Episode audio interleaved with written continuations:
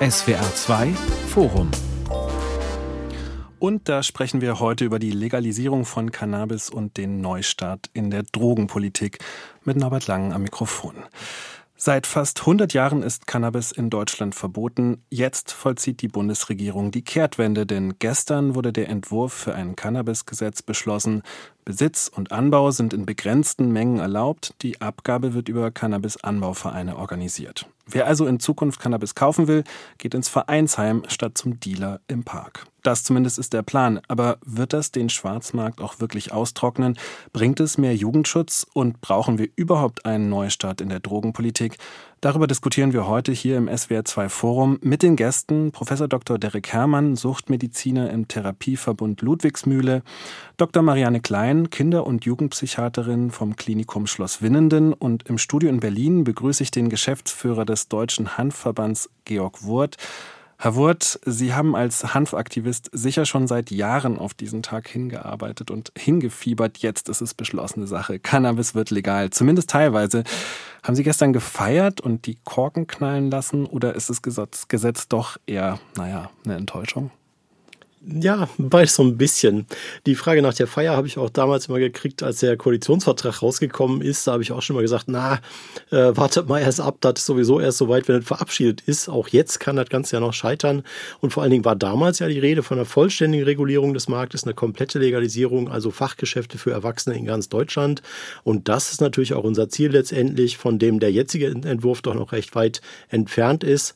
Ähm, und ich glaube auch, dass die Verdrängung des Schwarzmarkts damit nur zum Teil funktionieren wird. Aber es ist natürlich trotzdem schon mal ein Riesenfortschritt in die richtige Richtung auf jeden Fall. Wir haben da noch mehr zu tun, aber ähm, da sind wir doch äh, europaweit zumindest schon mal relativ weit an der Spitze unterwegs, was jetzt diese Reform angeht. Also ein bisschen gefeiert haben Sie schon. Ja, es geht. Also wenn man sich Lauterbach anhört, wie er das repräsentiert, äh, was er da so erzählt, ja, da rauft man sich eher die Haare, als dass man feiert. Okay.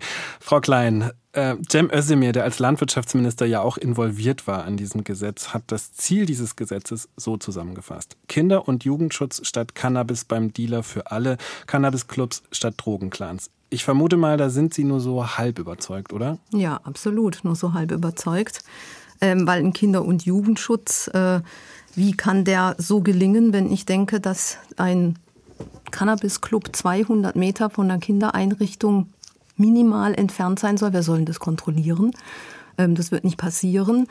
Ähm, wenn jetzt schon bei dem Gesetzentwurf äh, in Medien zu hören ist und auch unter Jugendlichen übrigens, ähm, so hey, endlich ist das äh, legalisiert bald und bald sind wir da frei, da ist ein Cannabis-Hype ausgebrochen und das ist eigentlich der Gegenteil von einem Jugendschutz. Ähm, das sehe ich bei der Tabakkontrolle und beim Tabakgesetz anders. Äh, Rauchen wurde klar und über lange Zeit auch als uncool dargestellt.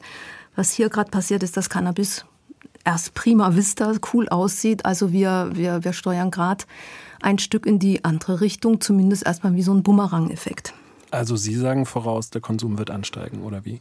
Ich sage voraus, der Konsum der ähm, Jugendlichen wird ansteigen und auch der Heranwachsenden. Sie wissen ja aus unserem Vorgespräch, dass wir Verbände der Kinder-Jugendpsychiater gerne wegen der Gehirnentwicklung, die bis Alter 25 nicht abgeschlossen ist, am liebsten gesehen hätten, erst ab 25 legalisieren. Aber bitte schön doch mindestens bis 21 äh, nicht legalisieren.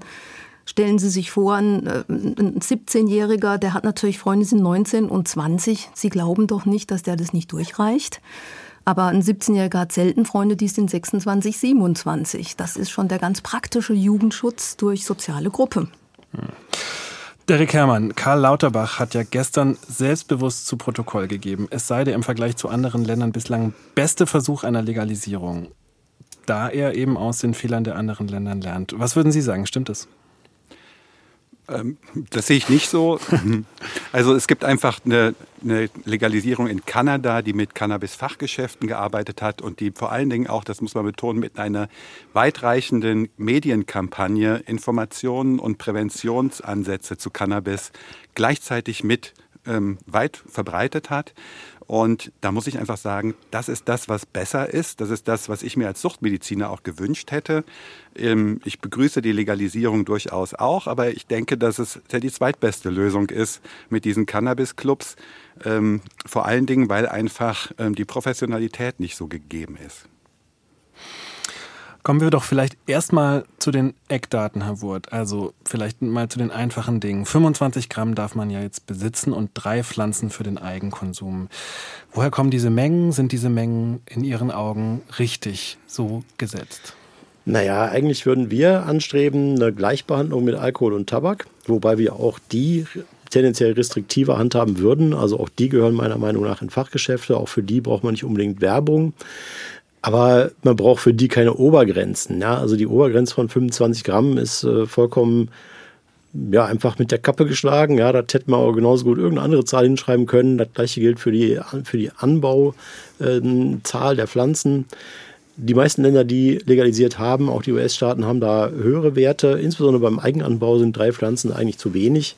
Man muss ja auch dann ähm, die Stecklinge mitzählen, die dann nachwachsen und dann muss man ab und zu mal männliche Pflanzen aussortieren und so weiter. Dann geht mal eine ein. Also praktisch gesehen haben die meisten Leute, die heute Cannabis selbst anbauen, ein paar mehr Pflanzen als drei da stehen, auch wenn sie nichts verkaufen, auch wenn sie nur für sich selbst anbauen. Also hätten wir schon gerne ein bisschen höhere Werte gehabt. Mhm. Aber die 25 Gramm Besitzmenge auf europäischer Sicht gesehen sind sage ich mal, äh, der liberalste Wert, der bisher existiert. Im Moment ist sowieso nur Malta als einziger anderer Staat in Europa da, der schon vollkommen legalen Besitz hat. Alle anderen haben eher eine Duldungsregelung, die gucken weg oder die äh, verzichten auf Strafe. Aber ganz legaler Besitz, sodass auch die Polizei sagt, ja klar, kann es weitergehen, wollen wir gar nicht, gar nichts mit zu tun haben, ja, kannst behalten. Äh, das ist äh, nur in Malta bisher so und die haben sieben Gramm. Da sind wir mit den 25 äh, relativ gut unterwegs, aber die Pflanzenzahl ist zu gering. Ähm, und vor allen Dingen diese Besitzmenge zu Hause ist eins von vielen Beispielen in dem jetzigen Gesetzentwurf, wo irgendwie hinten und vorne Dinge nicht passen weil für zu Hause muss man eine größere Menge haben, wenn man selbst anbaut. Da hat man mit nach der Ernte einfach mehr als 25 Gramm. Das passt nicht zusammen, da muss nachgebessert werden. Mhm, Frau Klein, ja. Sie haben es gerade gehört, das ist Ihnen wahrscheinlich viel zu viel. Aber eigentlich steckt da ja, in diesen 25 Gramm ja doch auch eine psychologische Grenze da. Das ist ja eigentlich das Gegenteil von halb, oder? Ja, und die finden wir äh, Kinder-Jugendpsychiater sogar noch zu hoch. Da bin ich ganz anderer Meinung, Herr Wurt ähm, weil man muss mal überlegen, ein Jugendlicher, und die sind oft 17, fast 18, ja, ein Jugendlicher, der täglich konsumiert, der konsumiert in der Regel ein bis zwei Gramm und das sind genau die Jugendlichen, die zu uns in die vollstationäre Behandlung kommen, die eine Cannabis-Konsumstörung haben, die einer Entgiftung, Entwöhnung bedarf. Und ähm, das ist ein gefährlicher Konsum. Und jetzt stellen Sie sich vor, jemand läuft mit seinen 25 Gramm rum darf er, dann kann er das, das auch einfach weitergeben, weiterverkaufen. So kann natürlich auch ein dritter Markt entstehen, den es vorher nicht gab. Und ähm, das ist schon eine Menge, mit der ein junger Mensch nach zwei, drei Monaten des Konsums äh, monatlich 25 Gramm abhängig ist. Dann sind Sie auch für eine Besitzobergrenze von ein bis zwei Kästen Bier oder so, wenn ich das richtig verstehe. Ein bis zwei Kästen Bier? Oder drei, wie auch immer, eine Besitzobergrenze, damit man nicht zu viel hat. Also bei Alkohol bin ich primär dafür, dass nicht geworben wird. Ja, aber da sind wir jetzt auch ein Stückchen in einem anderen Thema. Also ich sehe das wie Sie, Herr Wurt. Bei dem Alkohol sollte auch äh, äh eine Abgabegrenze geben. Wir haben eine Riesenlobby und bei Tabak genauso und wir finden es auch schlimm als Kinder-Jugendpsychiater, ja. ja. Ähm, aber da kommen wir dann in eine ganz neue Diskussionslinie rein. Können wir lassen vertiefen? Sie uns, ja, lassen Sie uns tatsächlich gerne bei dieser Abgabemenge, den 25 Gramm, bleiben. Herr Herrmann, Sie wollten gerade was dazu sagen. Also ich finde die, die Menge okay. Das ist eine Menge, die eben einfach ähm, bei einem Konsum vom 1 Gramm am Tag drei Wochen, vier Wochen reicht und ich finde das ganz angemessen. Ich würde gerne aber einfach eher gerne auch auf die Diskussion für den Kinder- und Jugendpsychiater eingehen, weil da muss ich einfach sagen, ähm, Dafür habe ich überhaupt kein Verständnis. Die Kinder- und Jugendpsychiater, die scheinen aus meiner Sicht wirklich vor allen Dingen eine Lust dran zu haben, Jugendliche zu bestrafen. Weil man weiß doch längst, dass Polizei und Gerichte und Justizvollzugsanstalten nicht dazu führen, dass eine Verhaltensänderung auftritt. Das können halt eben Psychologen, Sozialarbeiter und Ärzte besser. Und wenn man sich jetzt mal anschaut, wir haben, und das ist ein Hauptargument für die Legalisierung, wir haben quasi ein Riesenmodellprojekt in den USA und in Kanada, die ja schon legalisiert haben. Und es gibt mittlerweile gute Daten dazu, dass der Konsum von unter 18-Jährigen in Kanada nicht angestiegen ist die Kinder- und Jugendpsychiatrischen Fachgesellschaften in Deutschland, die verbreiten da quasi Falschansichten. Die wissenschaftlichen Zahlen sind da eindeutig und nicht nur eine Studie und nicht an einer kleinen Population, sondern da werden regelmäßig zwei Millionen unter 18-Jährige befragt. Und ähm, von daher glaube ich, da hat sich gezeigt, der Konsum geht nicht hoch. Das Hauptargument, was immer da war, ist damit verschwunden und das hat einfach den Weg zur Legalisierung geebnet. Naja, ähm, äh, Herr Hermann runtergegangen ist er nicht. Und was äh, ich da aus der Literatur weiß, ist, dass er jetzt äh, von 18 bis 21, 2018 ein bis 21 drei Prozent hochgegangen ist bei den Jugendlichen in Kanada. Also, Sie können sagen, es ist natürlich nicht hochsignifikant, aber es ist hochgegangen. Ich hätte ungern, dass gibt, mein Kind dabei ist. Aber in Deutschland sind die Zahlen viel schneller hochgegangen es, in derselben es, Zeit. Es gibt drei Studien aus den USA, wo die Zahlen sogar runtergegangen sind. Und ich muss ehrlich sagen, dass jetzt die Zahlen runtergehen, das würde mhm. ja eigentlich gar keiner erwarten. Also so wie die Kinder- und Jugendpsychiater das, das propagieren, klingt das danach, als würden in Zukunft, ähm, als würden 80 Prozent der Jugendlichen dann Cannabis konsumieren. Ich glaube, das ist völlig unrealistisch und eine Angstmacherei, die einfach sich in den anderen Ländern überhaupt nicht bestätigt hat. Ich mhm. bin noch dazu sehr frustriert davon, dass die Kinder- und Jugendpsychiater es einfach seit Jahren einfach nichts dafür tun, dass der Jugendschutz beim Alkohol eingehalten wird. Das finde ich ein Skandal, weil man muss mal sagen, Alkohol führt genauso wie Cannabis einfach zu Hirnentwicklungsschäden in, bei Jugendlichen. Das ist sehr gut nachgewiesen, schon seit Jahrzehnten. Und ich sehe das wirklich eher sehr, sehr ideologisch. Das hat einfach viel damit zu tun, dass einfach der Vorsitzende von der einen Fachgesellschaft halt CDU-Mitglied ist und da seine Sachen durchsetzt. Das muss man einfach mal sagen. Da darf man nicht drauf reinfallen. Schauen Sie lieber nach Kanada und in die USA. Es gibt Fachartikel, die weniger emotional sind, als das hier in Deutschland ist. Und ich glaube, da sollte man einfach auf die neueren Zahlen vertrauen und dementsprechend auch handeln. Also, ähm, oh, da habe ich jetzt mehrere Punkte, ähm, mhm. Herr Herrmann. Also ich, ich, ich wehre mich, wenn Sie sagen, die Kinder-Jugendpsychiater wollen die Jugendlichen bestrafen. Ähm, da sind wir extrem weit weg davon. Wir arbeiten mit den Kindern und Jugendlichen und den Familien in der Kinder-Jugendpsychiatrie. Ähm, ich glaube, da sind wir sicher ein Vorzeigefachgebiet in der Richtung. Also wir bestrafen nicht, ähm, sondern wir wollen, und da kommt der zweite Punkt rein, ähm, was halt wirklich verheerend ist, ist, dass ähm, ähm, jetzt die Bundesregierung, Herr Lauterbach, ähm, jetzt sagt äh, und dann auch noch ein schönes Plakat präsentiert, wir wollen ja gleichzeitig die Prävention fördern. Und ähm, vier Monate bevor das Ganze legalisiert werden soll, in dem in dem Umfang, wie jetzt beschlossen oder beschlossen werden wird, ähm, äh, da jetzt davon zu sprechen, wir, wir machen ähm, Plakataktionen in Schulen und so weiter, das ist ja natürlich hinterhergerannt. Prävention, das wissen wir, die wirkt erst über ein paar Jahre.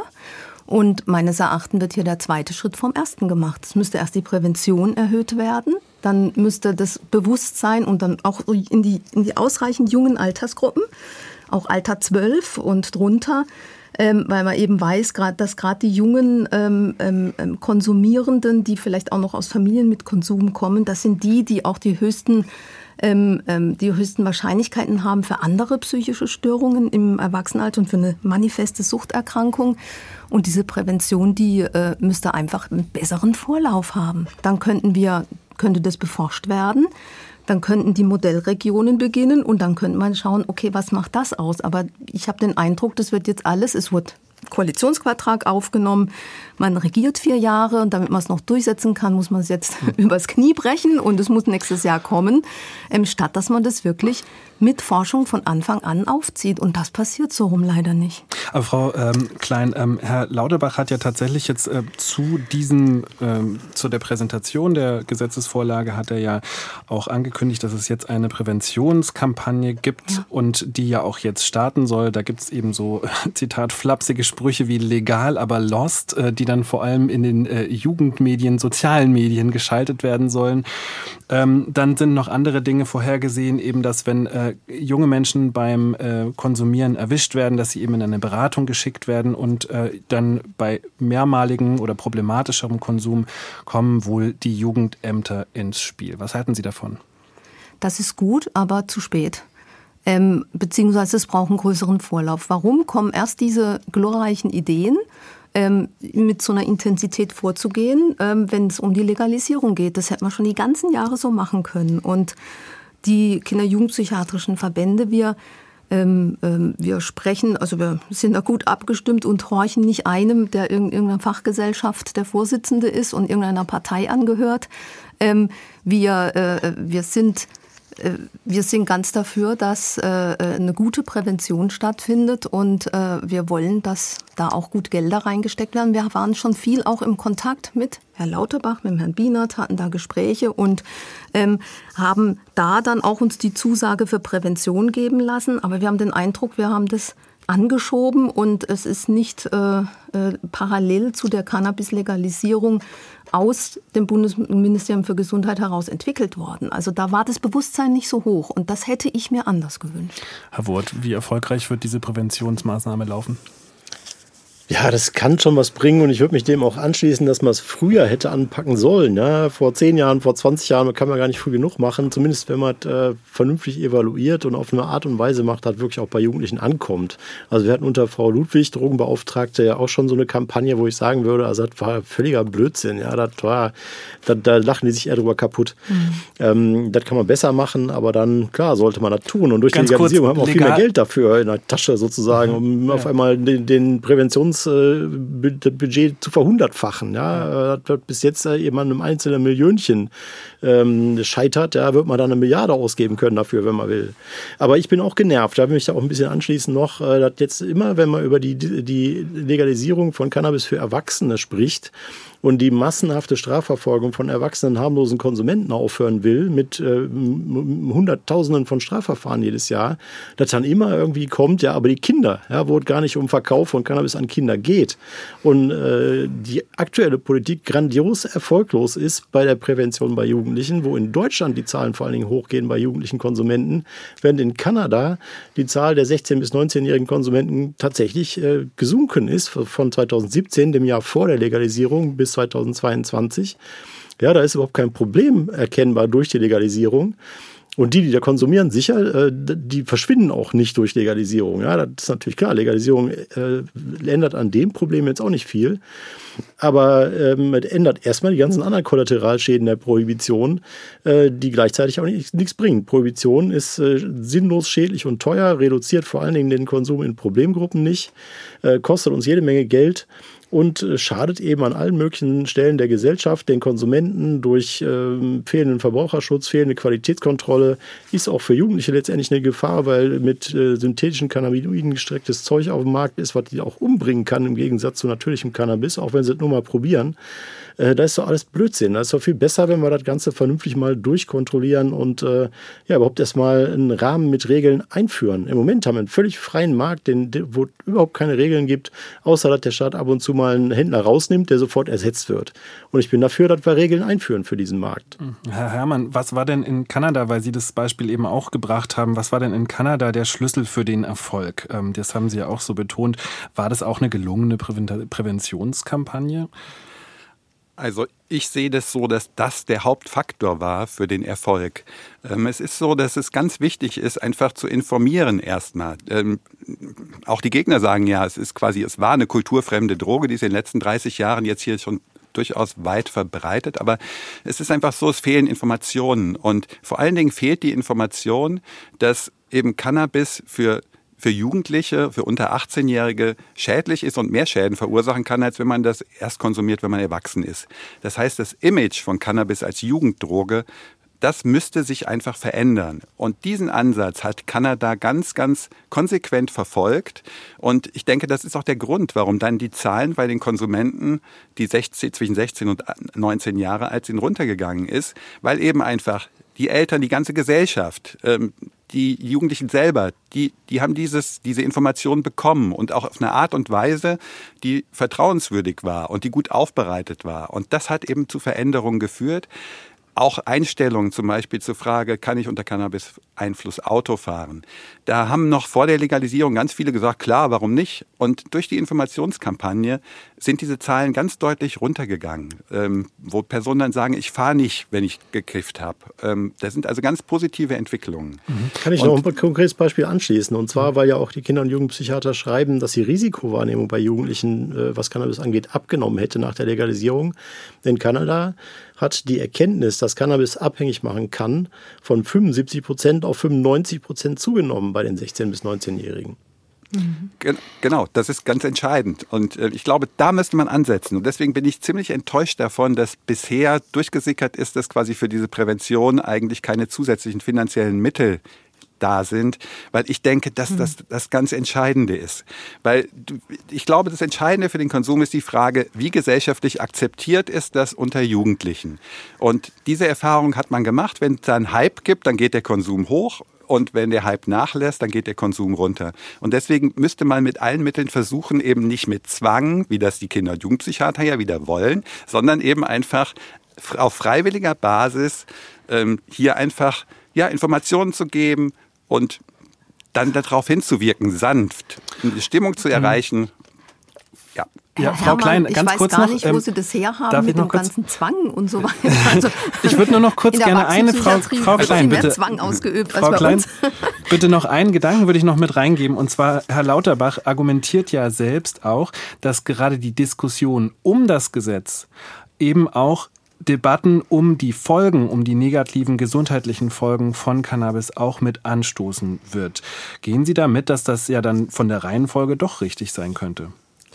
Ähm, also das, was wir gerade tun, ne? dass wir ja auch über die Folgen von Cannabis sprechen und das tun ja nicht, nicht nur wir, mhm. dass das mhm. eben dann, wie gesagt, auch seine Wirkung hat und Teil dieser Präven Präventionskampagne ist im Grunde. Also ich will, ich will mal, ich hole ein bisschen aus dafür.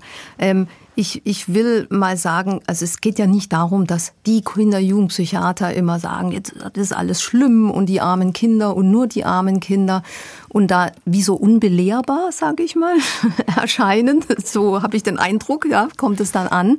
Ähm, sondern äh, wir, wir sind durchaus dabei zu sagen, mit Vernunft und mit genug Zeit das alles zu prüfen. Gute Prävention, lang genug Prävention ich würde dem mindestens zwei Jahre Vorlauf geben wollen, sage ich mal. Also ich glaube, 10, 20 Jahre muss man da nicht haben, aber schon einen Vorlauf von, zehn, von ein, zwei Jahren. Ähm, und äh, dann gestuft den nächsten Schritt zu gehen, den nächsten Schritt zu gehen und das dann immer zu beforschen auch. Und wenn, wenn, wenn wir miteinander sehen, dass äh, äh, sozusagen der Jugendschutz gewahrt ist, ja, dann kann man ja durchaus äh, sagen, wir gehen den nächsten Schritt. Aber wie ich schon mal gesagt habe, das wird jetzt eher so übers Knie gebrochen, habe ich den Eindruck. Es geht mir um das äh, äh nicht umsichtige vor, nicht umsichtig genug Vorgehen darum. Und übrigens sind es nicht nur die unter 18-Jährigen, die gefährdet sind von ihrer Gehirnentwicklung, sondern wir wissen ja, alles geht bis 25 hoch. Ja, was nicht Moment, heißt. Moment, da würde ich gerne gleich einhaken. Also das ist was, ähm, das, da gehe ich einfach nicht mit. Ähm, ich Klar. finde, man muss einfach mal eins sagen, die Hirnentwicklung hört auch mit 25 nicht auf. Da, da, da, werden Forschungsergebnisse der letzten 20 Jahre ignoriert. Es werden im Gehirn in zwei verschiedenen Zonen auch als Erwachsener weiter Nervenzellen gebildet. Die Gehirnentwicklung ja. geht weiter, die Neuroplastizität verändert sich ständig. Ja.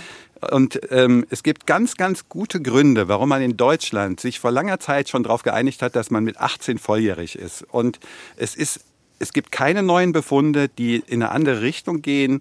Ähm, es ist so, dass man hat Untersuchungen gemacht, ähm, wie, wie sehr Cannabis das Gehirn schädigt, habe ich selber Studien gemacht und da muss man sagen, im Vergleich zu Alkohol muss man wirklich sehr, sehr feine Methoden anwenden, bis man überhaupt was findet. Von daher halte ich das für völlig unangemessen, diese Diskussion. Der Forschungsstand dazu, der der steckt noch in den Grundlagenforschungen. Eigentlich hätte, bräuchte man eine Studie, die genau vergleicht, okay, wir schauen uns jetzt an, Jugendliche, die mit 16 angefangen haben und Jugendliche mit 17 angefangen und Jugendliche, die mit 18 angefangen haben und vergleichen an einer ausreichend großen Stichprobe, sind denn da Unterschiede zu entdecken und wo sind mehr Schäden. Diese Studien gibt es nicht. Man schließt eigentlich aus Versuchen an, an verschiedenen ähm, ja, Grundlagenforschung, an, an Nervenzellen, an Tierversuchen, an Geweben. Da hat man festgestellt, dass Cannabis eben zu Entwicklungsstörungen führt, in Mäusen auch, aber nicht, nicht bei Menschen. Aber Frau Klein, ja. was sind denn so Ihre Erfahrungen? Sie sind ja direkt in der Praxis da. Ja was meine Erfahrungen sind bezüglich der Gehirnplastizität. Nein, nein, nein, bezüglich der negativen Folgen von Cannabis bei Jugendlichen, bei jungen Menschen. Bei jungen Menschen. Wir mhm. behandeln ja nicht nur Jugendliche in der Kinder-Jugendpsychiatrie, sondern auch Heranwachsende mhm. mit einer äh, Cannabis-Konsumstörung.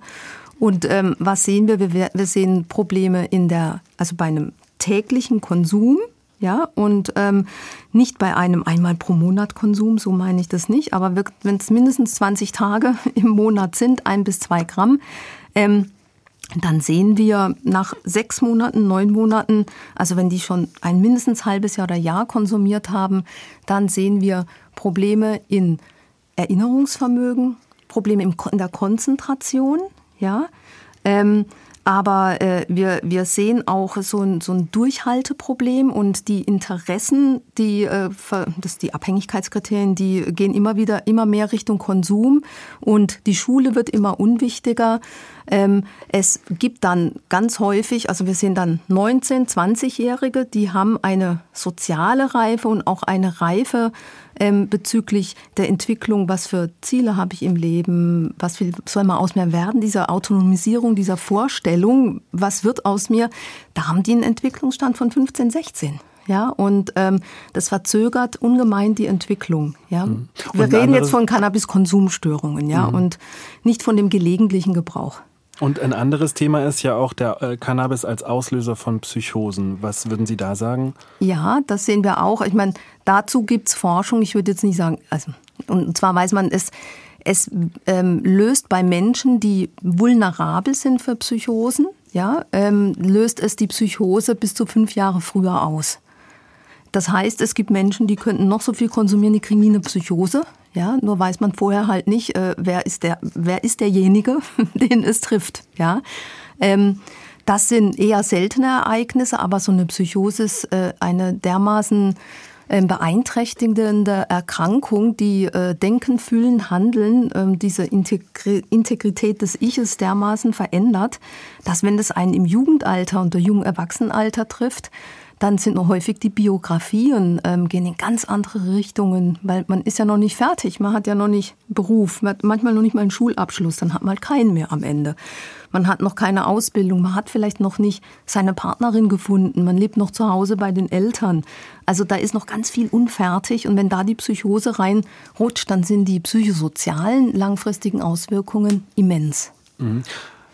Genau, ja? die, die, die, Auswirkungen sind wirklich immens. Ich stimme da auch zu. Ja, ja. Ich möchte nur einen Aspekt noch betonen und der ist der, man kann das genau so darstellen, wie das jetzt Frau Klein gemacht hat. Man kann aber auch die Geschichte andersrum erzählen in der Regel. In der Regel sind das nämlich Kinder und Jugendliche, die aus ganz schwierigen sozialen Verhältnissen stammen, die als Kind vernachlässigt, misshandelt und missbraucht worden sind. Ganz oft sind solche Erfahrungen da.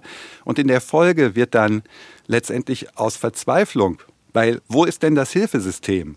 Also diese Jugendlichen die, und Kinder, die wissen dann teilweise nicht wohin, dann fragen sie ihre, ihre, ihre Peer Group und die sagen, ja, nimm doch mal Cannabis, dann geht es dir besser. Und das ist oft der Weg, der dann eben einfach, das kann man wie gesagt einfach so sehen, die konservative Seite sieht, es liegt am Cannabis und die eher quasi liberale Seite sagt, es liegt vielleicht auch an den sozialen Verhältnissen.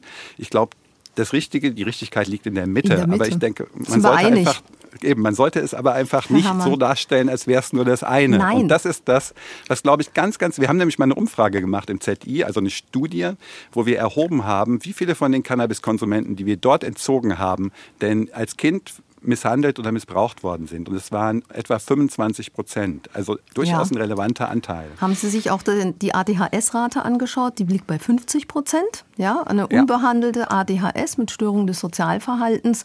Das ist unser Hauptklientel. Und dann kommen natürlich die schwierigen psychosozialen Umstände dazu, ähm, vielleicht selbst eine Suchtstörung in der Familie, die mit vernachlässigenden Verhältnissen einhergehen. Und dann kommt als nächstes Missbrauch oder emotional instabil, ähm, Persönlichkeitsstörung bei den eigenen Eltern, die dann keine Bindung, keine Erdung der Kinder herstellen und die gehen dann sehr haltlos, bindungslos ähm, in, in ihr Jugendalter rein und suchen dann Orientierung und sind selbst emotional instabil. Das sind so die Klientele, die dann auch wirklich eine manifeste Suchtstörung, egal welchen Suchtstoff jetzt, Alkohol, Cannabis oder so entwickeln. Ja? Aber ich wurde ja auch gerade nach diesen äh, Risiken gefragt und ich sage ja nicht, dass es bei jedem so ist. Ja? Mhm. Was ja gerade auch in der Diskussion oft als Argument, als Gegenargument gegen die Legalisierung von Cannabis kommt, ist, dass Cannabis eine Einstiegsdroge sei. Herr Wurt, was halten Sie von diesem Argument? Ja, das ist längst widerlegt. Das äh, hat damals schon 1994 das Bundesverfassungsgericht festgestellt, äh, das sich damals ja mit der Frage mal befasst hat dass es nach wissenschaftlichen Erkenntnissen keinerlei Schrittmacherfunktion gibt äh, von Cannabis auf dem Weg hin zu härteren Drogen. Ähm, Ganz im Gegenteil, wenn man sich die Konsumgeschichte der Leute anguckt, muss man ja sagen, die erste psychoaktive Substanz, die die in der Regel zu sich nehmen, ist entweder Tabak oder Alkohol. Wenn überhaupt irgendwas eine Einstiegsdroge ist, dann ist es eine von den beiden Substanzen oder beide, ja, und dann kommt vielleicht an der nächsten Stelle irgendwie Cannabis. Aber ähm, Einstieg wo rein ist ja dann auch die Frage, ja. Äh, in, in schlimmere Drogen oder in illegalen Bereich, das wäre noch irgendwie eine gewisse Logik, weil äh, Cannabis halt verboten ist, ja, und das dann die erste verbotene Substanz ist, die Leute konsumieren, falls sie überhaupt noch irgendeine andere verbotene konsumieren. Aber grundsätzlich muss man sich auch da Alkohol und Tabak angucken, wenn man über Einstieg redet. Also ähm, da kann ich aus der Praxis sprechen, ja, mhm. also nicht Bundesverfassungsgericht, sondern einfach die blanke Praxis aus unserer Drogen- und Alkoholstation für Jugendliche und junge Erwachsene. Und äh, da äh, das stimmt mit, äh, also, also ich würde sagen, es ist dreierlei. Es ist Cannabis und äh, Nikotin und es ist Alkohol. Und wir sehen sogar gehäuft Nikotin mit Cannabis kombiniert. Mhm. Ähm, oder halt Nikotin und Alkohol. Aber dass es so immer so schön die Reihung ist, ach, dann haben sie mit acht geraucht, da geht es übrigens gerne los. Ähm, dann kam vielleicht mal das erste Alkoholprobieren dazu und dann Cannabis. Also das sehen wir so nicht. Ähm, wir sehen bei den jungen Konsumenten eher, dass sie dann aus dem direkten sozialen Umfeld konsumieren. Also entweder können auch so bei Suchtfamilien, der Onkel hat mich mitkiffen lassen mit elf Jahren. Solche Dinge sind zum Beispiel an der Tagesordnung. Ähm, ähm, oder ich habe mein ADHS, eine Störung Sozialverhaltens und bin delinquent unterwegs oder in einer Rand, sozialen Randgruppe unterwegs und dort wird gekifft und ich kiffe mit. Ähm, und da ist natürlich dann auch Alkohol und Nikotin dabei. So. Und insofern Einstieg. Und ich denke, es geht darum, je mehr Suchtstoffe dazukommen, umso mehr wird es zum Einstieg. Hm. Weil die Schwelle zum nächsten ist dann immer mehr erniedrigt. Kommen wir doch nochmal zurück zu dem Gesetz, äh, dem Gesetzesentwurf, der gestern beschlossen wurde und ähm, der Besonderheit im Vergleich eben zu anderen Ländern, nämlich den Anbauvereinen.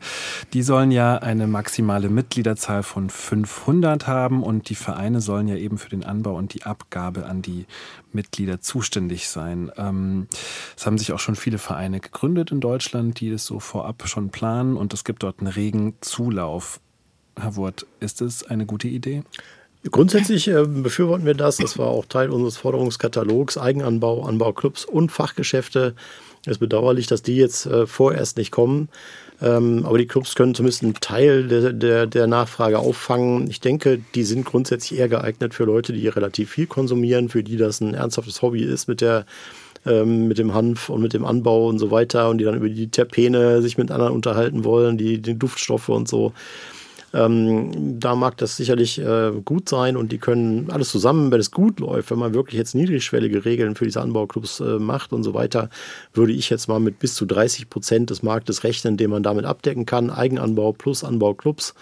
Äh, und der Rest verbleibt dann halt auf dem Schwarzmarkt. Dafür braucht man dann wirklich, um da vorwärts zu kommen, dann sicherlich irgendwann noch Fachgeschäfte oder möglichst schnell Fachgeschäfte, ja, flächendeckend, wie in Kanada, ähm, dass man da wirklich ähm, eine Alternative zum Schwarzmarkt für alle Konsumenten hat, auch für die, die nur ein paar, ein paar Gramm im Jahr verbrauchen und deswegen jetzt nicht irgendwie irgendwo einen Monatsbeitrag in einem Verein bezahlen wollen. Allerdings im Detail, so wie das jetzt im Moment dasteht in diesem Kabinettsentwurf, sind da so viele Hürden mit drin und so viele hochschwellige ähm, Geschichten und Probleme und ähm, rechtliche Bedrohungen für die Leute, finanzielle äh, Fragwürdigkeiten und so weiter ähm, massive Strafandrohungen bei leichten Überschreitungen von Grenzen und so weiter. Oder auch die Tatsache, dass Leute im geschäftsführenden Vorstand gar nicht mitmachen dürfen, die in den letzten fünf Jahren wegen Cannabis mal ähm, erwischt worden sind mit etwas oberhalb der jetzigen geplanten Grenzen. Also wer mal mit vier Pflanzen Eigenanbau erwischt worden ist, ja, was vollkommen normal ist da draußen, der darf nicht im geschäftsführenden Vorstand mitmachen. Und das sind natürlich die Leute, die besonders motiviert sind, die erstens wissen, wie man Hanf anbaut und zweitens froh sind, dass sie da jetzt mal ein System haben, wie sie irgendwie aus dieser Illegalität rauskommen und nicht mehr verfolgt werden vom Staat.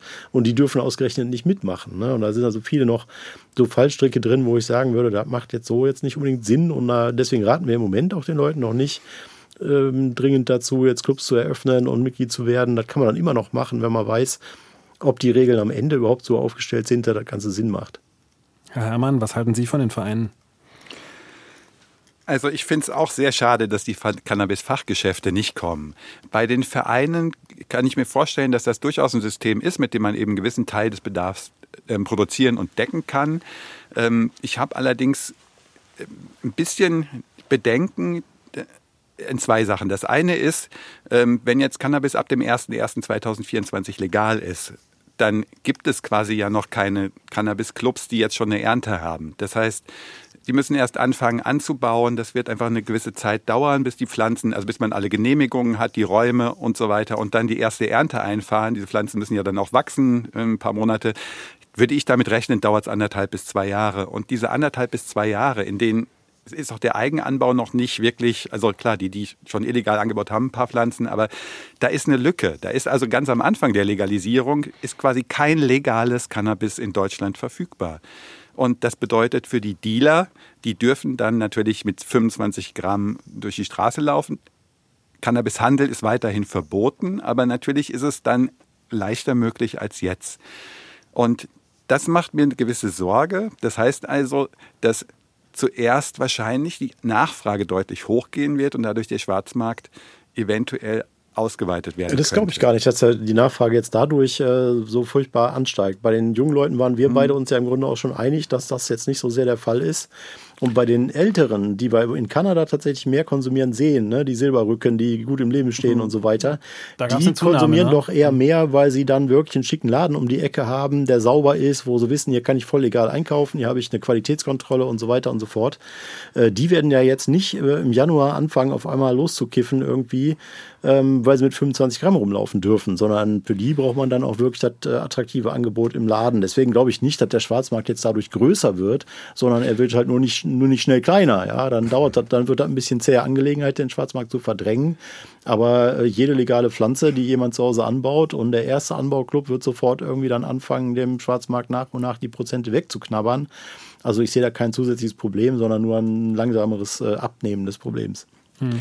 Das, das würde ich auch so, da stimme ich zu. Ich denke mir einfach, dass das, wie gesagt, es ist halt, ähm, ich meinte damit auch eher so ganz am Anfang. Also quasi so ein Feiern von jetzt ist es legal, die ersten zwei, drei Wochen. Und danach denke ich auch, wird sich das Ganze irgendwie wieder einpendeln auf dem Niveau, wie es jetzt ist. Es ist trotzdem schade, dass man damit quasi die Möglichkeit nicht voll ausgenutzt hat, eben den Schwarzmarkt auszutrocknen. Weil das wäre einfach doch noch was gewesen. Das hätte dann eben auch noch mal einen Schutzeffekt gehabt für Kinder und Jugendliche und auch ja insgesamt einfach diese unschöne Verknüpfung mit der Kriminalität ähm, ist einfach wäre besser, wenn die eben einfach aufgehoben würde. Mhm. Frau Klein, ich kann mir vorstellen, dass Sie die Clubs nicht so gut heißen, dass sie eher anregen zum Konsumieren oder was denken Sie? Mm, ich sehe vor allen Dingen das Problem, wie will man regulieren, ähm, dass, dass da nicht was weitergereicht wird an Kinder und Jugendliche. Es kann ja auch im eigenen Haushalt sein. Ja, und das hat man natürlich jetzt auch schon das Problem, aber es ist halt dann legal. Ja. Mhm. Ähm, aber man darf ja zum Beispiel die Pflanzen äh, nicht zu Hause anbauen, wenn es da Kinder gibt. Ja, und wer, wer kontrolliert das? Warum ist das überhaupt ein Problem? Also wenn wir jetzt äh, davon ausgehen, dass Kinder und Jugendliche sowieso konsumieren, das tun sie ja. Die haben sie ja jetzt unter ja. den Bedingungen der Prohibition, haben sie die ja auch in Einrichtungen sitzen und wir wissen auch, wie hoch die Konsumquoten sind unter Jugendlichen. Und wenn wir dann bei den Heranwachsenden gucken, dann haben wir über 50 Prozent Konsumerfahrung ab 24 oder so. Ähm, und das ist eben auch bei den Jugendlichen schon so. Das Angebot richtet sich nicht direkt an die. Ne? Es gibt also jetzt keine ähm, ja, ja. kommerzielles Interesse an Jugendliche zu verkaufen aus diesem neuen legalen Absolut. Bereich.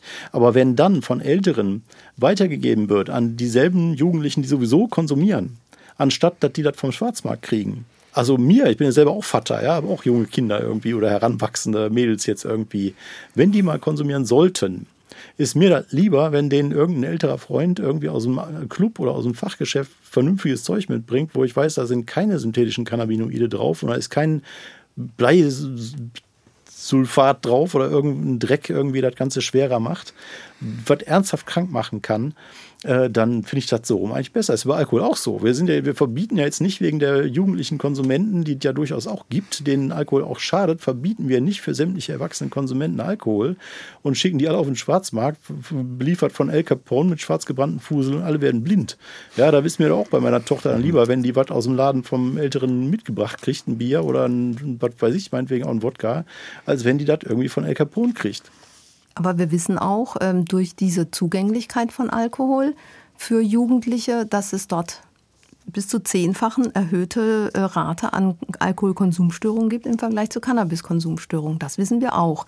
Also es wird dann schon da allein durch die leichtere Zugänglichkeit wird der ein oder andere probieren, der vorher nicht probiert hätte. Also ich glaube, das müssten Sie mir beweisen, dass das nicht der Fall ist. Ja. Ähm, Außer es gäbe jetzt wieder wirklich eine gute Kampagne, die das über eine lange Zeit präventiv ähm, den Jugendlichen nahebringt und es normal macht, dass klar ist, Vorsicht, bis Alter 18, bis er noch 21 nicht konsumieren aber, oder aber wirklich so als, wenig. Als, als Kinder- und Jugendpsychiaterin ja?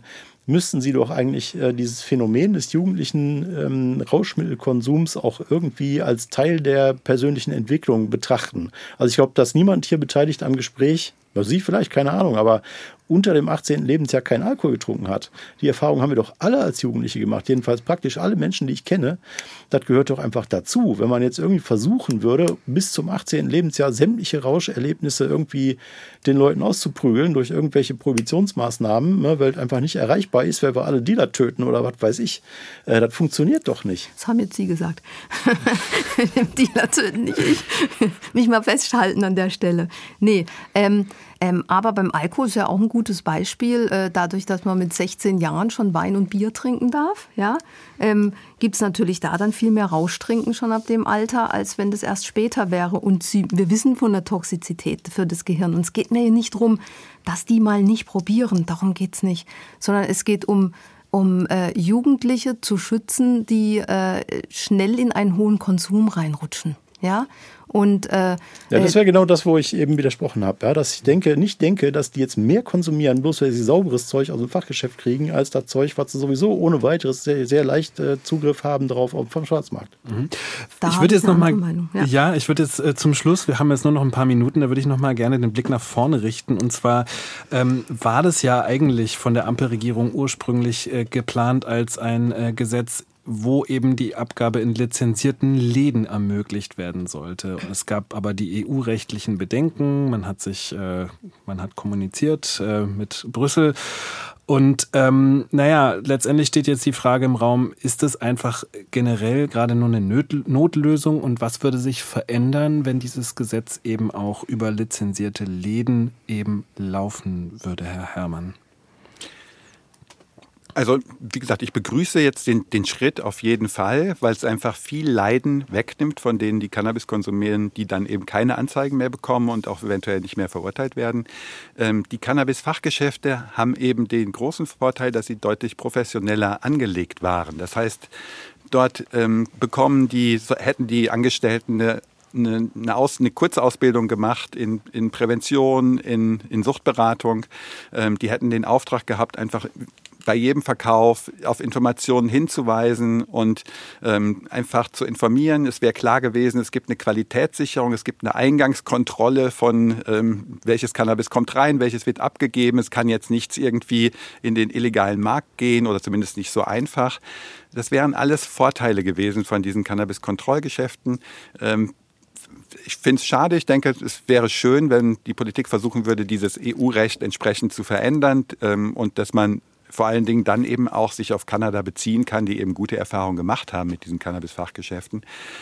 Und ansonsten glaube ich, ist es wirklich ganz wichtig, eine Informationskampagne zu machen, die deutlich macht, ähm, dass es für Jugendliche schädlich ist. Aber auch es gibt, es gibt auch da schon ähm, quasi wissenschaftlich basierte ähm, Empfehlungen, wie man denn ähm, ohne große Risiken Cannabis konsumieren können, ähm, kann. Das wurde in Kanada entwickelt, ist international ähm, schon deutlich etabliert. Und solche Sachen müssen einfach in Deutschland verbreitet werden, damit die Personen dann selber entscheiden können, mhm. möchte ich das Risiko eingehen oder möchte ich es nicht. Das finde ich das Entscheidende. Es ist ja so, dass wir keinen dazu zwingen, jetzt Cannabis zu konsumieren. Oder dass ähm, beim Alkohol ist es ja schon fast so, dass in Deutschland ähm, ein sozialer Druck entsteht, oft mitzutrinken. Und ich finde als Suchtmediziner schön, wenn das bei Cannabis nicht passieren könnte, würde.